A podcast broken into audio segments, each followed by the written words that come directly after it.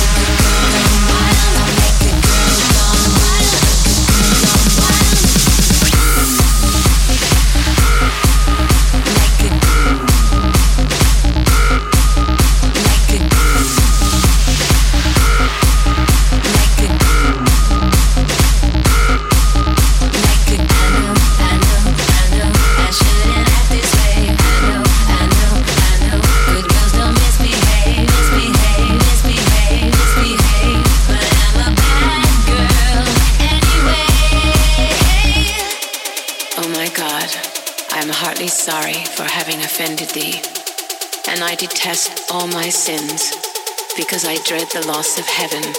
and the pain of hell, but most of all because I love thee and I want so badly